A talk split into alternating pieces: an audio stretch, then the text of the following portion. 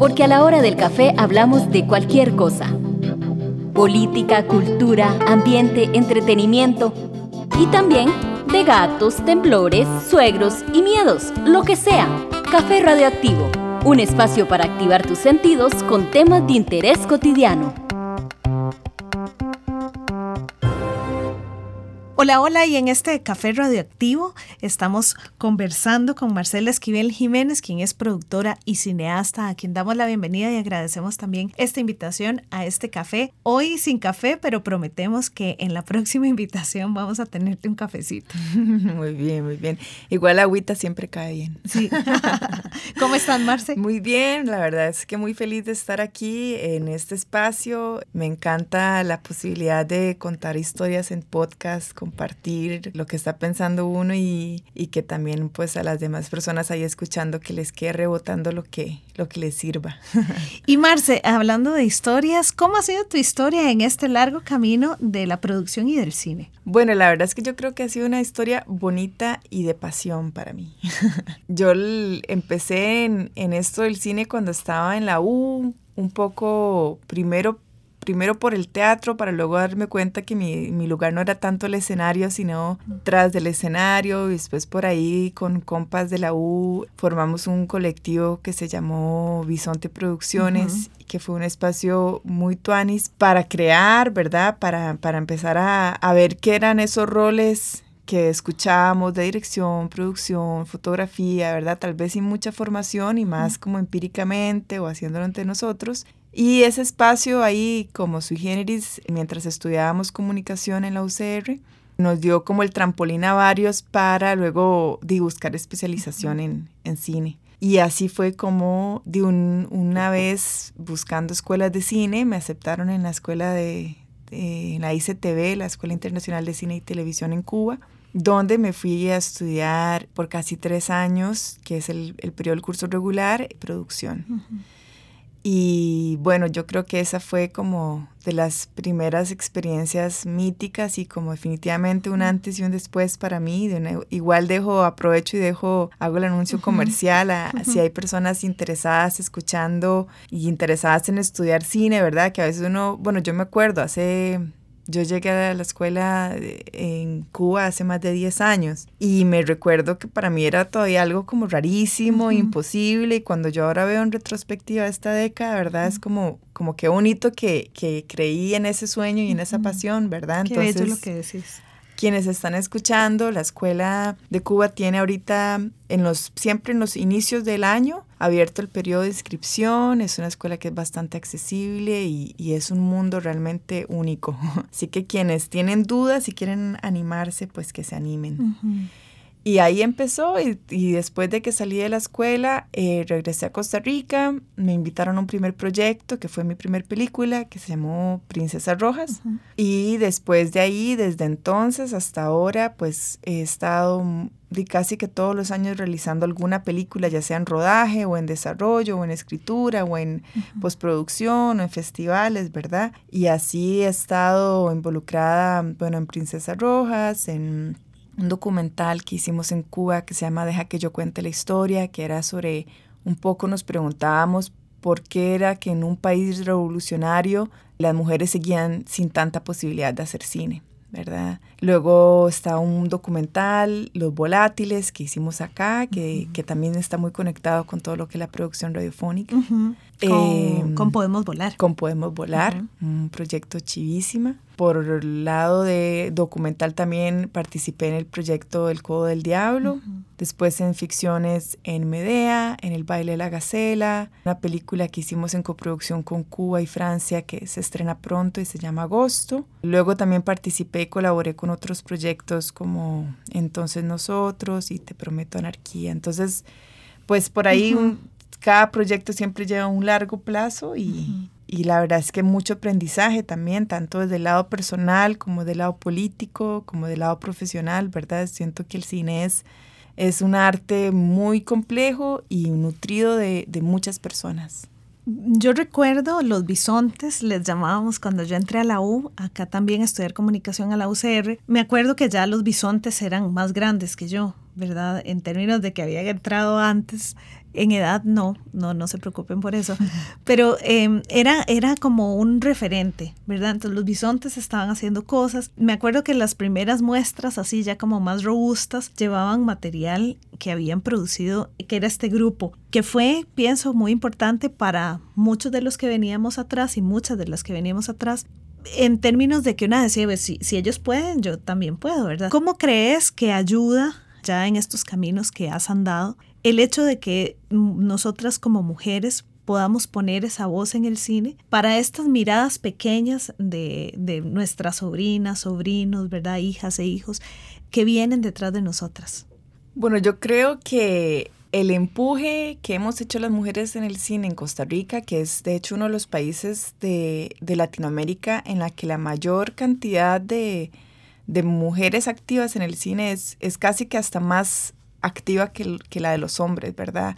Somos muchas las mujeres productoras que hemos impulsado las películas nacionales y también más recientemente mujeres directoras, ¿verdad? Que, que también consiguen una representación tanto a nivel nacional como internacional muy importante y muy, muy destacada, incluso yo me atrevería a decir que más mandada que, que los hombres que están haciendo cine, ¿verdad? Sí creo que el, que el referente es algo muy bonito, también de mucha responsabilidad, de pronto también por ahí una responsabilidad que, que me gustaría no pensar como una carga, sino como un poder crear sin tanto miedo, ¿verdad? Porque yo creo que con lo complejo que a veces termina siendo el cine, si una empieza como a, a pensar en todas las posibles trabas, pues no hace, ¿verdad? Pero sí me, sí me gusta creerme parte de esta generación de mujeres cineastas y de, de, hombres cineastas que, que, como decís vos, pues como que sí nos, nos mandamos y de alguna manera estamos también jalando las generaciones que han venido, ¿verdad? Eso es algo que yo creo que, que, que diciéndolo desde, con mucha humildad, ¿verdad? Es como algo de lo que yo sí puedo decir que, que, que me siento orgullosa. Creo que las empresas que hemos fundado, los proyectos que hemos ido haciendo, nos ha abierto espacio tanto a la discusión de, decir que sí existe una cinematografía nacional costarricense, no solo en nuestro país, sino internacional, porque nosotros hemos logrado poner nuestro cine en festivales y en industria y en mercados y en plataformas de televisión por cable, de aerolíneas y de todo, con películas de todo el mundo, con películas de grandes directores y directoras, ¿verdad? Entonces creo que, que no es algo menos, ¿verdad? Que un grupito chiquito esté como, como dice, jalando tanto, ¿verdad? Es, es, es bien bonito eso. Sería muy interesante ahora que estamos conversando de esto, hacer una historia de esto, ¿verdad? Que que se, que se pueda también dar el valor de, de esto que yo recuerdo muy, digamos, muy vividamente, pero posiblemente a otras personas que también hayan decidido irse a estudiar cine y tal, esto fue una brecha, ¿verdad? Fue un caminito que se abrió en un momento en el que tal vez ni para ustedes ni para nosotros era, era viable, ¿verdad? O era imaginable. Y en este, en este abrir camino, ¿cómo fue este camino en el 2019? ¿Cómo te parece que ha viajado también el cine y las producciones en este año que acaba de pasar?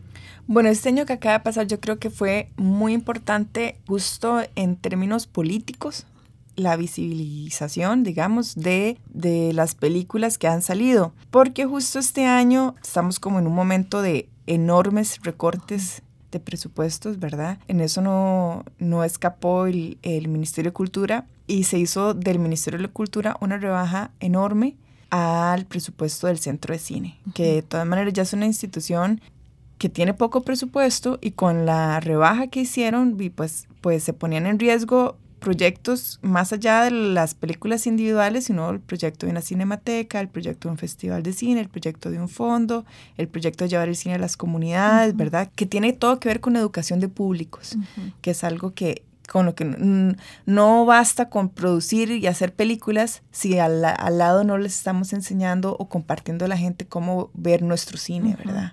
creo que este año nos permitió como sector unirnos de alguna manera casi histórica en ciertos encuentros que hubo para defender lo que se estaba haciendo, porque ya a este año hay varias películas que se han logrado hacer con esfuerzo, pero gracias a que se han defendido fondos para hacerlas. El Fauno y Ibermedia, por ejemplo, que son nuestros dos fondos que siguen vivos y que han sido los más importantes. Y que ya para este año hemos podido ver cómo películas que recibieron esos fondos dan resultados y dan muy buenos resultados. Entonces, por ejemplo, este año principalmente hay tres películas que creo que han llevado como esa batuta Está Ceniza Negra, que es de Sofía Quiroz, Despertar de las Hormigas de Antonella Sudasasi y Agosto, que es la película que, que comentaba que en la que yo trabajé en la producción y que son tres películas que se estrenaron en festivales internacionales este año o, que empezaron desde el año pasado, bueno, el baile de la gacela también, que han ganado muchísimos premios y que han estado representando el país fuera y que también aquí en el país han sido muy bien recibidas, ¿verdad? Como que en el momento en el que estas películas dan ese, ese lanzamiento, cada vez que se presentan llevan los logos de las instituciones y los nombres de las instituciones y paralelamente se está haciendo como esfuerzos por recortar esas iniciativas, ¿verdad? entramos en una contradicción muy visible, ¿verdad? Es como decir, bueno, a todos nos gusta celebrar los logros, pero ¿cómo, cómo logramos mantenerlos? Y es que sí es muy importante poder contar con fondos públicos para poder seguir haciendo cine.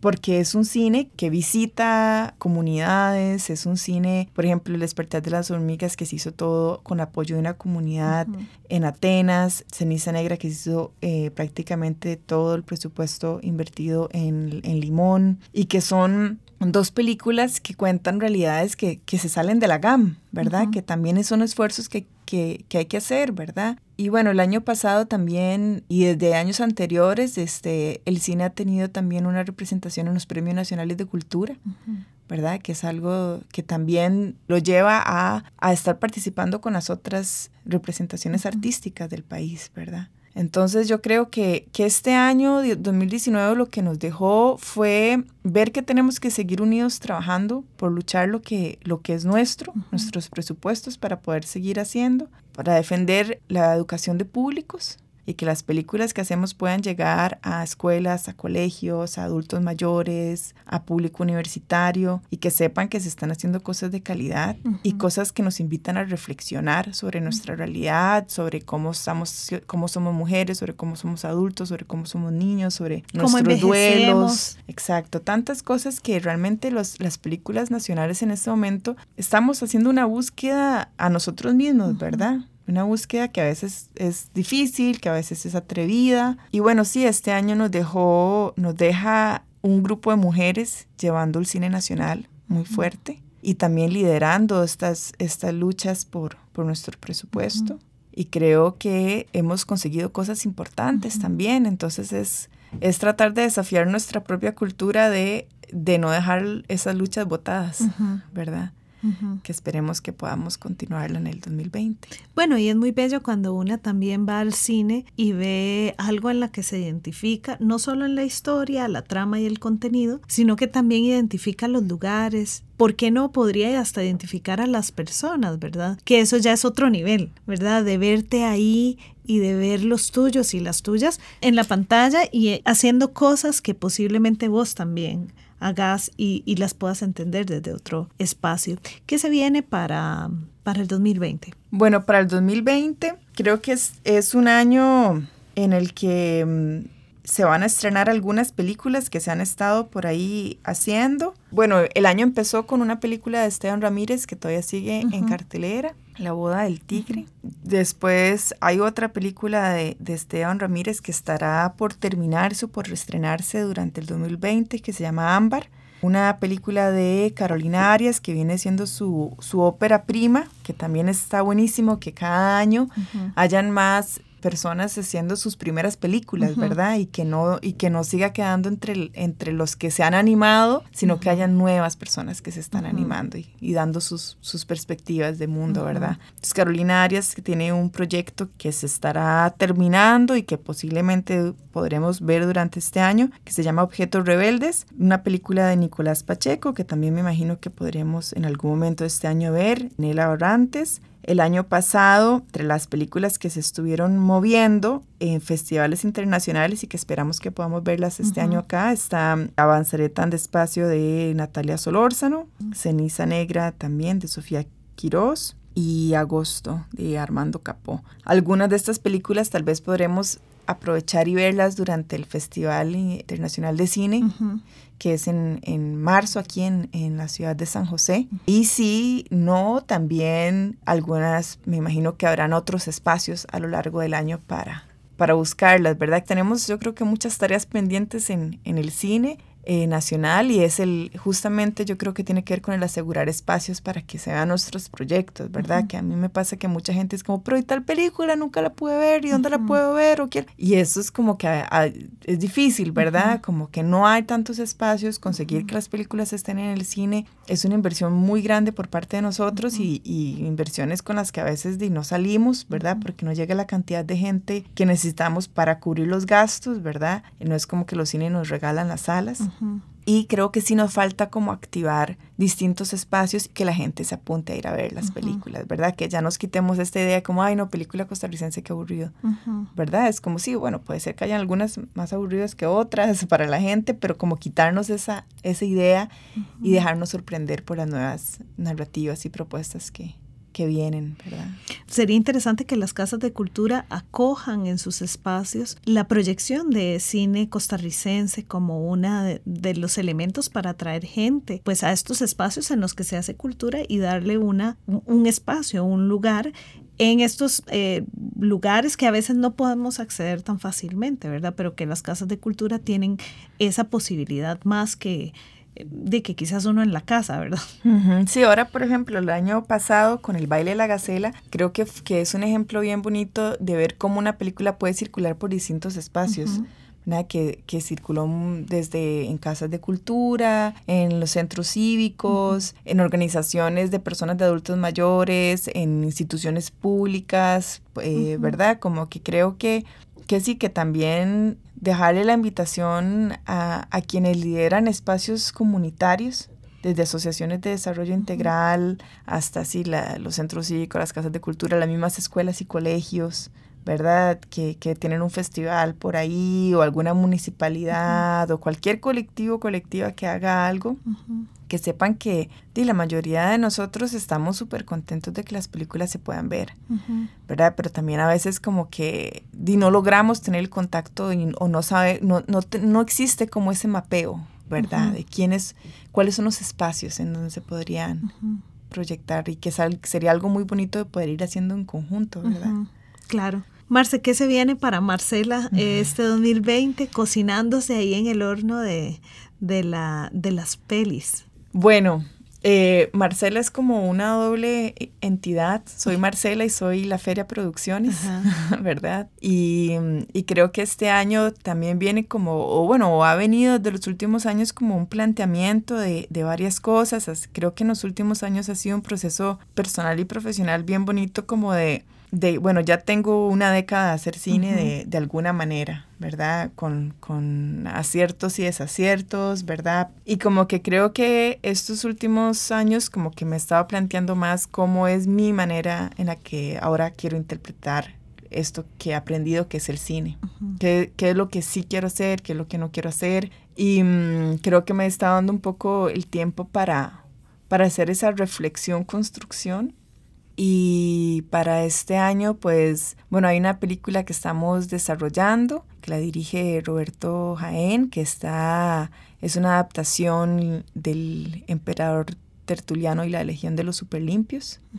Estamos trabajando en el, en el proceso de guion, ¿verdad? Muy, muy bonito y hemos también empezado por ahí algunos otros procesos paralelos para ir encontrándola y como ahí la vamos a llevar al tiempo que, que la película nos permita desarrollarla, creyendo también el cine como un ente vivo, ¿verdad? O sea, somos el equipo y, y, la película que también va marcando cosas, ¿verdad? Y pues por ahí también tengo unos proyectos en los que me estoy aventurando a escribir y, y dirigir y, y, verlo desde otra manera, ¿verdad? Todavía no, todavía explorando, pero sí como que creo que para mí este cambio de, década que coincide justamente con los 10 años en los que aprendí a hacer esto han sido como muy simbólicos y los he intencionado desde ahí, ¿verdad? Desde darme nuevas oportunidades para hacer y deshacer y para entender esto que es el cine, ¿verdad? Que es como algo tan tan vivo y que a veces tal vez uno con, con, el paso del tiempo y con la técnica y con la rigurosidad, no sé qué, de pronto lo se hace muy cuadrado, ¿verdad? Entonces como regresando más a esa, a esa energía creativa más viva, más interactiva, más, más solidaria, más, más de exploración, ¿verdad? Una intuición cinematográfica. Podría ser una intuición cinematográfica, un viajecito nuevo. Un viajecito nuevo. Pues em, yo deseo que esta no sea la primera vez en Café Radioactivo y que además, bueno, todos estos proyectos puedan cocinarse a fuego lento, como diría la canción por ahí, a fueguito lento, pero con buen, con buen tino. ¿verdad? Y que quede un, un, proceso jugoso, ¿verdad? Porque si ese proceso es jugoso, el resultado va a ser delicioso. O sea, no sí, de eso se trata, de, procesos deliciosos. Ajá, exacto. Marce, muchísimas gracias por habernos acompañado y bueno, también dejarles la invitación a que se acerquen también a las salas de cine, que estamos en temporada de que el cine se está moviendo muchísimo y de que también está el Festival Internacional ahí, aquí, ya, a las puertas. Okay, bueno, muchísimas gracias por, por tener ahí oídos, corazón, mente receptiva.